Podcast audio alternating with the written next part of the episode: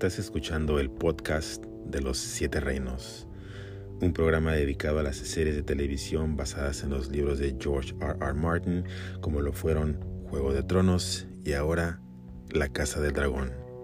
Bienvenidos a esta transmisión, no los hacemos esperar, comenzamos.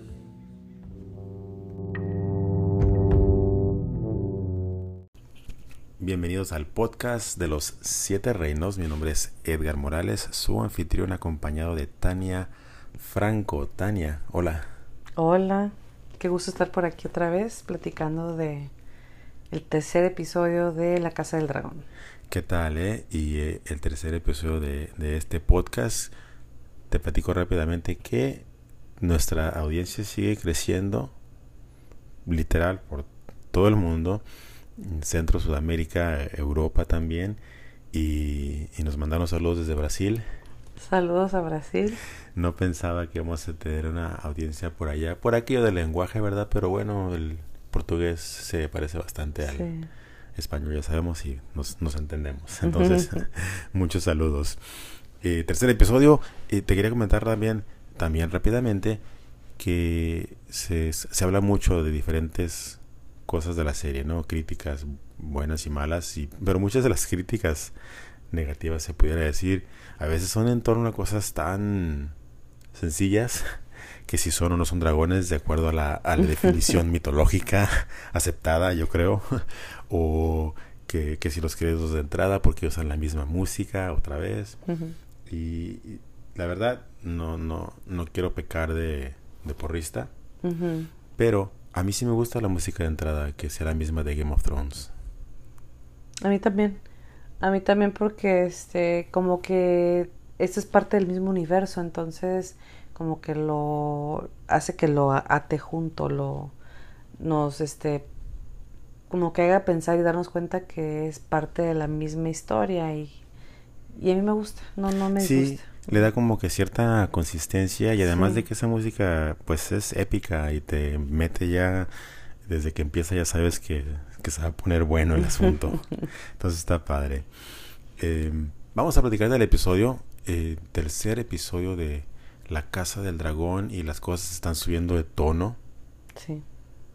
Qué tal eh, desde que abre el episodio no no no esperaba que íbamos a ver este tipo de escenas tan pronto, más porque como estábamos acostumbrados a que siempre nos guardaban las escenas más épicas para el final de la temporada. Pero aquí rápidamente ya vimos a los dragones en, en acción, peleando y quemando, aunque se va perdiendo la, la, la guerra.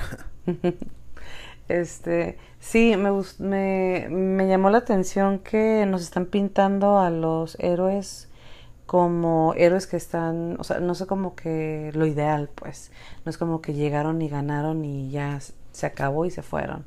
Entonces disfruto cuando es como más compleja la situación y están viviendo dificultades, no es así como que el héroe perfecto y este y estamos viendo la realidad de la guerra, pues que de repente tienen días este donde van ganando y luego van perdiendo entonces sí, sí disfruto ver así como la, la realidad de la vida, ¿no? Bastante desolación en ese eh, inicio del episodio, pero lo ponen ahí a, a, la par eh, con escenas de, de, festejo y celebración.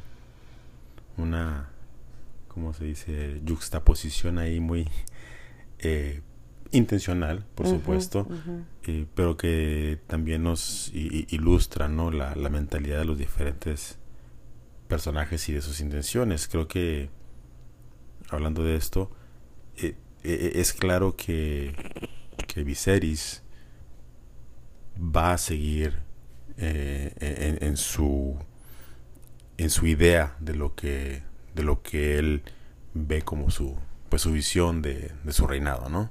Sí, pues es que Viserys no es este un no es un guerrero. Ese no es no es su fortaleza, pues.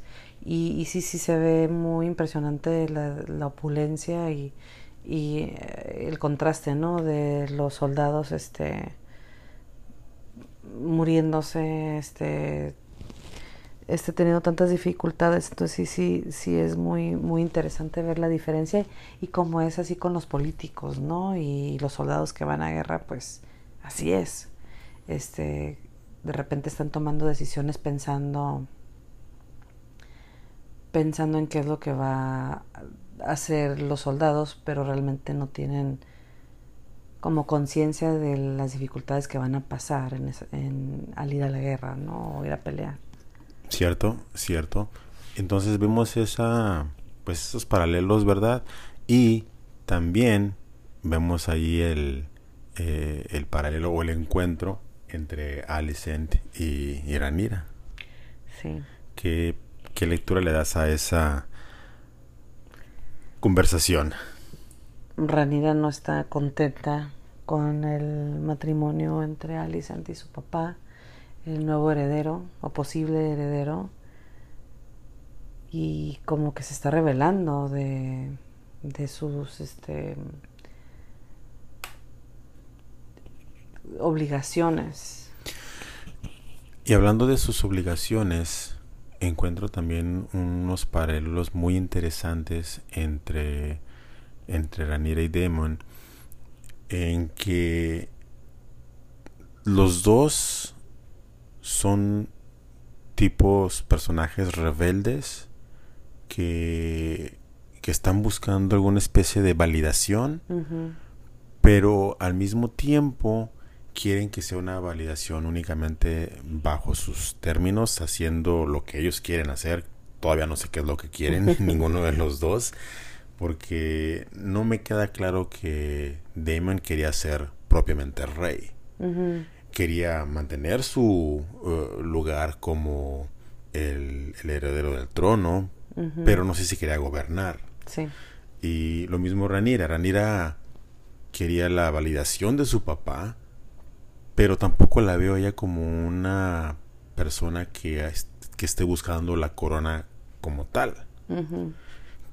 ¿Qué, podemos eh, sacar de, esto? ¿Qué lectura le das a esto? Este.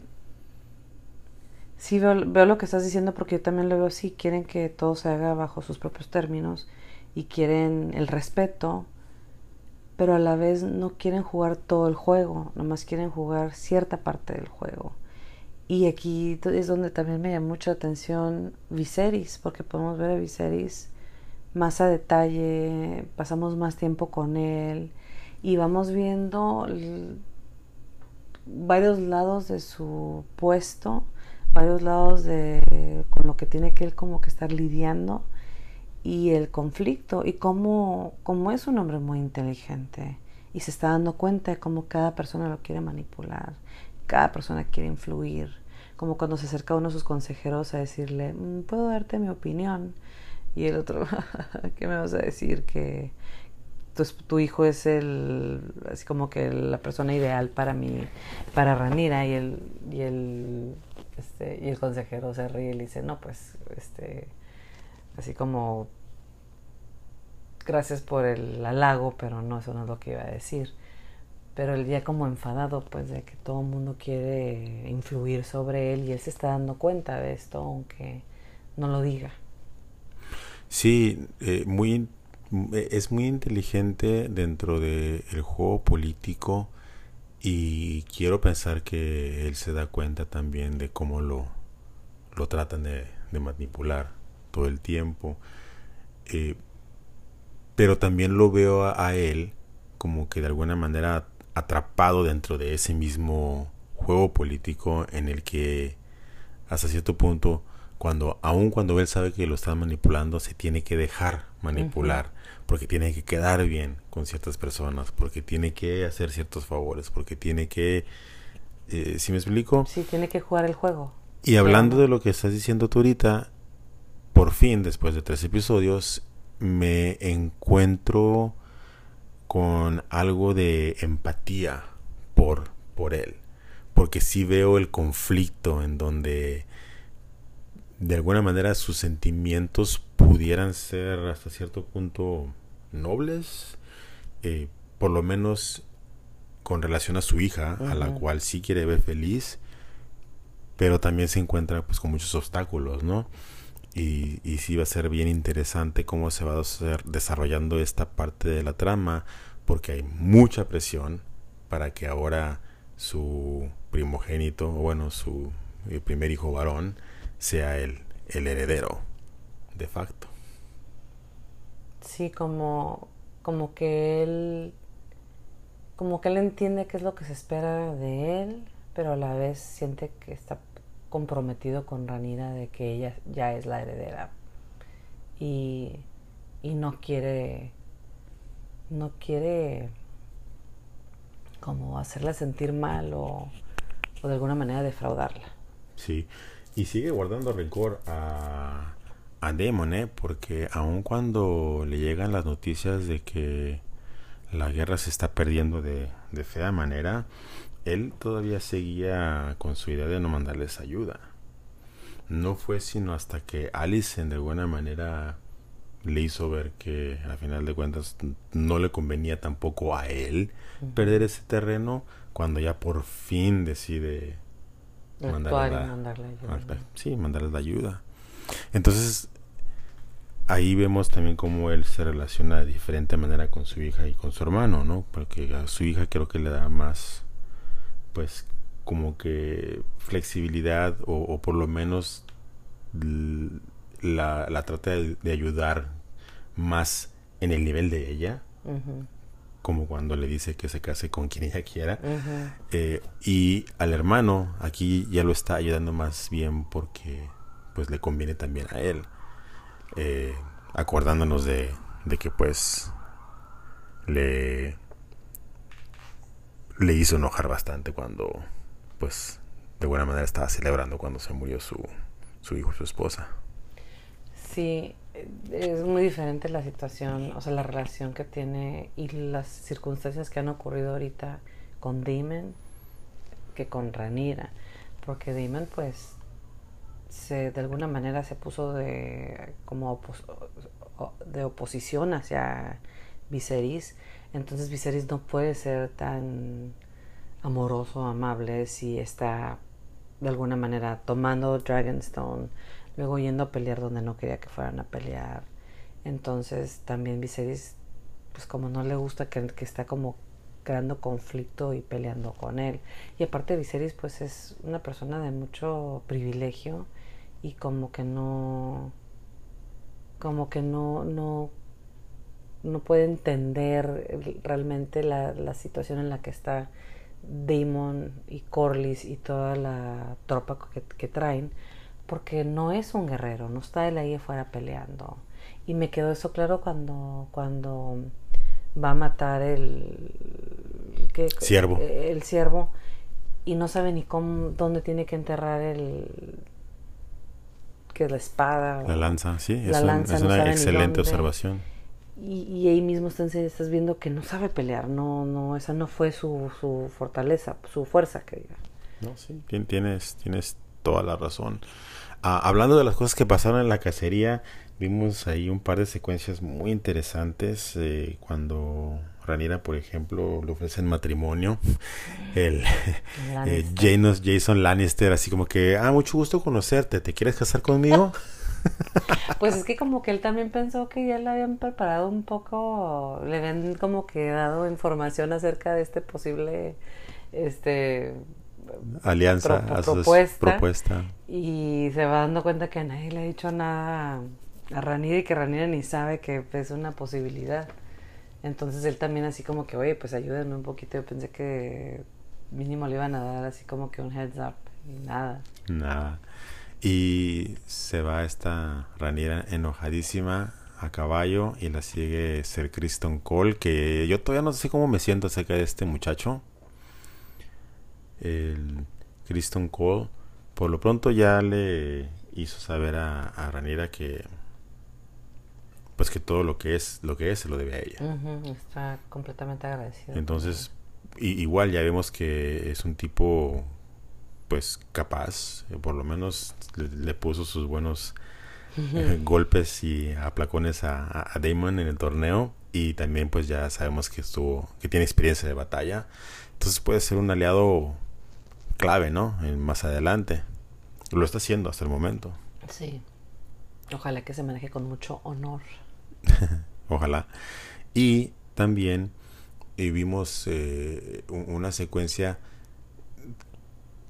de simbolismo, ¿verdad? Cuando le dicen al rey que eh, vieron a un siervo portentoso blanco y cuando lo encuentran pues no, encuentran uno que no es el blanco y después de que Ranira tiene su encuentro con un con un jabalí la que no quería cazar termina ahí acuchillándolo al jabalí eh, y luego ella es la que se encuentra al ciervo blanco no sé cómo dices toda esa situación pues primero me llamó la atención cómo, cómo tiene el instinto así como asesino.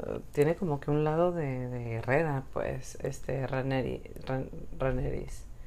Ranira. Ranira. Perdón. Este, y este Ranira, pues, como ataca al jabalí, fue bien impresionante. Y a comparación de como tenía así como que pánico Viserys, este, Viserys al, al matar al, al ciervo, pues fue bien interesante ver la diferencia de cómo cada quien tiene como que esos instintos pues ya innatos.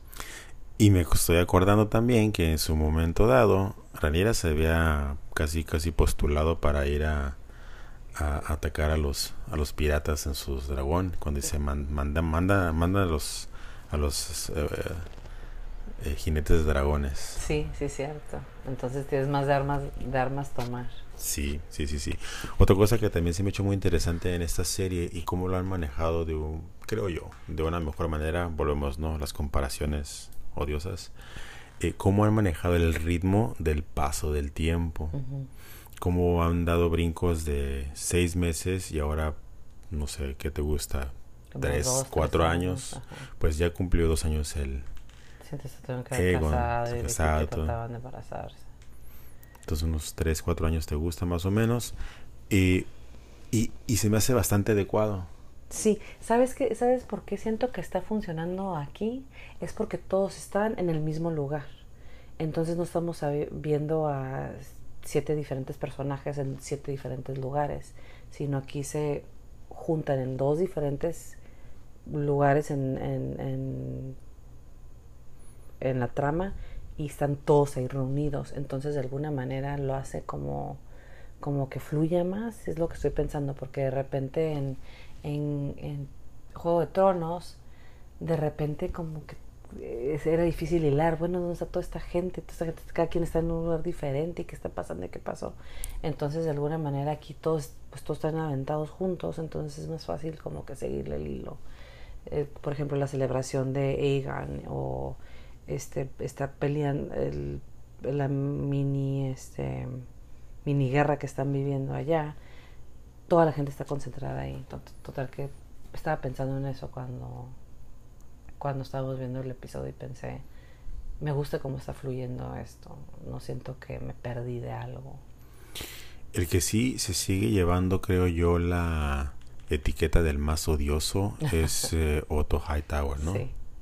Y ahora su hermano, y ahora su hermano también, porque el hermano también le está metiendo presión a Otto. Y entonces se me hace interesante porque de repente estás pensando, bueno, está este villano, pero de repente estás dando cuenta que también ese villano le debe cuentas a otras personas. Entonces nadie, nadie está así como que parado solo, pues todos le deben algo a alguien. Sabes también que me llamó mucho la atención porque también de repente me confunde este Otto sobre cuáles son sus intenciones reales y qué tan, no sé, egoísta puede ser él en, su manera de, de aconsejar al rey. Y me doy cuenta de que no necesariamente todo el tiempo está haciendo las cosas para que sean a su favor, sino como que también él es eh, fiel servidor del establecimiento, de que las cosas sigan siendo como, como han sido y que no se pierda como que ese orden. Eh, y, y, bueno, a lo mejor ahí sí le beneficia un poco, ¿verdad? Pero imagínate la propuesta que le hace a Viserys cuando le dice que comprometa a Ranira con el Aegon de dos años. Sí, ay, y cómo me dio risa cuando se ríe Viserys con ganas de la, de la, ¿cómo se dice? Lo bizarro. La propuesta tan... Lo chistoso que es, pues, este, pensar que ese es el consejo serio que le están dando. Es que aquí es a mí me queda muy claro que, que es agobiante el perder estatus. Y todo se va a hacer por mantener el estatus o tener mejor estatus. ¿El estatus o el status quo? Los dos. Pues es que, por ejemplo, se está hablando desde el principio del miedo de perder el reinado y que no tengan el poder que tienen ahorita y cómo están siempre tratando de quedar bien con tantas diferentes familias y personas. Y siento que eso le queda muy claro a Otto y Alicent también lo trae muy, muy, muy presente desde pequeña porque o tienes estatus o no tienes. O sea, no hay como que no sé, y también me yo me pongo a pensar porque yo no pienso así, yo no pienso así en mi, en mi vida. Pero me quedo pensando, bueno, es que ¿qué les queda si no tienen el estatus? O sea, que ser un, una persona sencilla que nunca va ni a tener un, un prometido, como estaba diciendo este Kristen Cole. Kristen Cole que dice que le pregunta a Ranire y a ti te tuvo una vez te, te quisieron comprometer con alguien y dijo no hombre yo no tengo ni ese nivel de estatus sí sí sí sí sí pues después de esto mmm, déjame ver dónde nos quedamos manda la ayuda hablando de todo esto no de, del estatus termina mandando la ayuda a Viserys principalmente porque Alison precisamente le eh, lo convence. No era porque era algo que él quería hacer. Y eso pues ya nos lleva a, la siguiente parte. a la secuencia en donde le llega el mensaje a, a Damon. bueno, es que también como que como como con hermanos de repente tienen pique, ¿no? Entonces, de alguna manera está como emberrinchado Viserys al no querer mandarle a nadie a, Damon. No porque no pueda, sino porque dice, ah, bueno, tú te metiste en esta, a pesar de esta, ¿no? Y, y de alguna manera viéndolo también como alguien muy capaz, que no necesita ayuda. Y, a Damon pues no le gustó que le van a mandar ayuda, porque pues es como decir que ha fracasado o que o que es este que no, no, es así como que tan fuerte o tan heroico como él quiere aparentar ser. Sí, no, y además de que si llega la ayuda y gracias a la ayuda ganan, pues básicamente todo todo el labor de convencimiento que le hizo Corlys a, a Damon para llevarlo y lo que él quería lograr obteniendo esa victoria por sí mismo, de ya ves que le aventó su discurso ese de que nosotros somos los segundos hijos y nuestro lugar no lo tenemos que ganar. Imagínate que le llega ahí el mensaje de que, ah, ahí te va tu, tu ayudita porque claramente no pudiste hacer el trabajo tú solo. Y, y eso desencadena, ¿no? El, eh, e, el avance tan, tan osado de, de, de, Damon, que creo que con eso se ganó muchos admiradores, ¿no? No. Digo, ya pues. tenía. Pero sacó el foie y dijo, ah, bueno, ahora sí, ahora sí. Y, y, muy intensa. Ah, algo que sí me llamó mucho la atención y, me ha llamado la atención desde antes, ¿verdad? Porque una de las cosas que, pues, que estamos tratando de no hacer es no, no ver hacia adelante los spoilers, ¿verdad? Y ya habían mencionado varias veces dragones plural, como haciendo alusión de que había muchos dragones disponibles en su, en su momento dado. Y es algo que yo tenía así como que muy presente. Y ahora cuando estaban ahí teniendo su consejo de guerra, planeando los siguientes pasos, este eh, Leinor, el muchacho Valerion. De, Corlys. Ajá, menciona también dragones en plural. Y yo todo el tiempo estoy pensando, ¿dónde están los otros dragones? Yo nada más eh, llevaba pues contados, ¿no? El, el, de Daemon y el de, y el de Ranira. Son los únicos dos, dragones que realmente hemos visto. Yo tengo entendido que hay como siete dragones, pero hay de más algo al parecer. De algo que comentaron en el primer episodio. Sí, creo que dijeron que eran 10, algo así. Es lo que decía yo, En ese momento. O 10, ajá. Entonces, eh, pues eso nos lleva a la siguiente parte, ¿no? Cuando este Damon se, se arranca el, el solito, así como contra toda la. contra todo el batallón en la Ya isla. sé. Y Es- luego el es el es el primo, ¿no? El que anda en el dragón, este el hijo de Corlys. Sí, pues son. Pues sí, serían como quien dice primos segundos de alguna Primos manera, segundos. porque pues es la tía, la mamá de, de ellos, de los gemelos Lenor y, y Lena, que ya crecieron bastante también. Pero bueno, nos dan de alguna manera, creo yo, este un poquito de fanservice con esa, con esa batalla que estuvo divertida. Sí, estuvo divertido. Y ya vimos también en acción a, a otro de los dragones, dragones. Yo como que de alguna manera estaba esperando que el dragón de, de Damon llegara a ayudarle cuando lo lastimaron. Yo de repente pensé que estaba volando en el dragón de Damon, entonces no era dragón de Damon. No, no, yo estoy seguro de que era el era otro un, un- un dragón que no habíamos visto antes. Ah, fíjate, porque de repente como que pensé yo, ay, lo a dejar que ande en su dragón. Pues sí, porque supuestamente, digo, si nos acordamos así lo que menciona el, el, el lore, el- lo- los jinetes de dragón tienen como que de alguna manera Una eh, afinidad, una a- conexión. a- a crear una conexión con su dragón y nada más ellos Mm. pueden, pueden montarlo, entonces sí, seguramente es, es un tercer dragón. Pero bueno, parece que parece ser que va a haber más dragones. Interesante. Y de hecho, toda esta secuencia se llama el baile de los dragones, por lo mismo de que vamos a ver muchas peleas también más Ah, adelante pues qué entre dragones. Este, spoiler alert. Total, un, un tercer episodio muy divertido, muy bueno, y que a- avanza mucho la historia, creo yo. Y, y- y pues seguimos viendo eh, estos brincos en el tiempo, lo cual nos lleva otra vez a lo que comentábamos en el primer episodio, la historia de los linajes. Y creo que aquí vamos a ver propiamente cómo todo un linaje se lleva casi casi a la, a la des- destrucción, hablando específicamente de los Targaryen.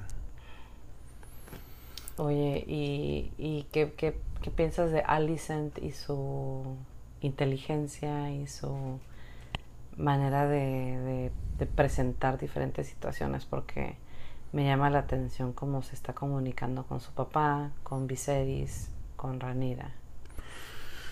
Ya habíamos platicado de que Alicent, creo, eh, e- es una mu- muchacha que eh, está consciente del rol que tiene y creo yo que está jugando su rol a la perfección porque es lo que ella conoce. Es lo que ella conoce y a lo mejor vamos a decir, Ranira también conoce ese rol, pero ella no lo quiere jugar. Entonces Alicent sí lo quiere jugar y lo está haciendo magistralmente. De alguna manera manteniendo a su papá ciertamente pues con satisfacción eh, en el sentido de que está ella siguiendo sus o- órdenes o, o por lo menos ayudándole a que avance sus, sus campañas, ¿no? Y con el rey. Y la manera en que ella se relaciona con el rey eh, iba a ser la única manera, creo yo, en la que se iba a ganar al rey, que ha sido siendo esa mujer eh, sumisa y entregada y dedicada a, a su rol, a, a- a su familia en este momento. Y al mismo tiempo, eh, dentro de esa, entre comillas, pasividad, lograr también seguir avanzando sus propósitos, que a final de cuentas, ya también lo hemos platicado, que ella representa el, el, el establecimiento de lo que es tradicional y dentro de ese mismo rol eh, eh, ella se está moviendo y lo está avanzando para pues, pues, seguir moviéndose dentro de ese mundo que ella conoce. No sé cuál era tu perspectiva. No sé si contesté tu pregunta o me fui por otro lado. Sí, sí, no me daba curiosidad ver cómo la, la percibías. A mí me, me llama la atención que, que le pidió Otto que, que de alguna manera metiera presión de que Viserys nombrara ahora a Aegon como su heredero. Y me llamó la atención que no lo hizo, que decidió este cierto que Viserys la respeta porque de repente cuando son momentos de de hablar de ciertos temas siempre da ella un consejo es, ecuánime o que, que, que se ve la lógica detrás de lo que está diciendo y entonces no de repente siento que por eso Viserys sí mandó la ayuda pero por cómo se lo planteó ella a él, que de repente hasta él se sintió como ridículo al no serlo. Y, y me llama la atención. Me pregunto si, si ella no quiere que su hijo sea el rey, porque o va a jugar así como que the long play, así como que el juego largo, que es así como eh, poco, o sea, esperarse al, al, momento correcto. Yo pienso que más bien va por ese lado. Pero me eh, bueno, eso me pregunto o si realmente hay un conflicto en cuanto a que sabe que se le prometió a Ranira y es su amiga de la infancia. Pero si conoce a Ranira, yo me imagino que ella muchas cosas pueden pasar, ¿no? Porque Ranira también puede madurar y cambiar y, y tomar el rol y, y acogerlo y, y poder jugar el juego, ¿no? Porque ahorita es una chamaquita de que de 15, 16 años. Ya casi 20, yo creo. Bueno, es que dijeron, dijeron su edad de una manera rara. 17, como, ajá, 7, 10. Y yo, yo, esa es su edad. este. Bueno, entonces a lo que voy puede madurar y como que sí tomar el, el jugar el juego de la política. O sea, todavía es una opción, pues. Pues mira, esa es una posibilidad muy real si esta muchacha pues tiene algo de, de lealtad eh, a, a, su amistad pero también viendo cómo se está comportando en otros contextos y el respeto que ella tiene por la sí. tradición y más como se lo está poniendo su papá de que sería pues casi casi un sacrilegio negarle a Aegon su derecho de nacimiento de ser el el heredero del trono, yo sí pienso que Alicent va a ser lo suficientemente inteligente como para hacer la movida o meter la sugerencia en el momento adecuado. adecuado. Sí. Pues ya, este, creo que creo que es todo, ¿no? Por por el momento, sí. por el por el día de hoy. Muy muy buena. Tania, apenas van tres episodios y ve sí. todo lo que hemos platicado y aún creo que no hemos visto ni, ni, la mitad de los personajes que vamos a conocer en toda esta saga. Pues estoy muy emocionada, estoy comprometida a estar viendo los, los programas, o sea, los episodios y, eh, y me emociona ver qué es lo que viene. Pues ahí está amigos, les mandamos a todos un, un, un saludo y un fuerte abrazo. Les recuerdo que estamos en Twitter, eh, siete Reinos Pod, si nos quieren seguir. Y pues nos ah, también estaría padre que nos digan de desde dónde nos están escuchando. Nos, emociona mucho eso y nos vemos en la próxima.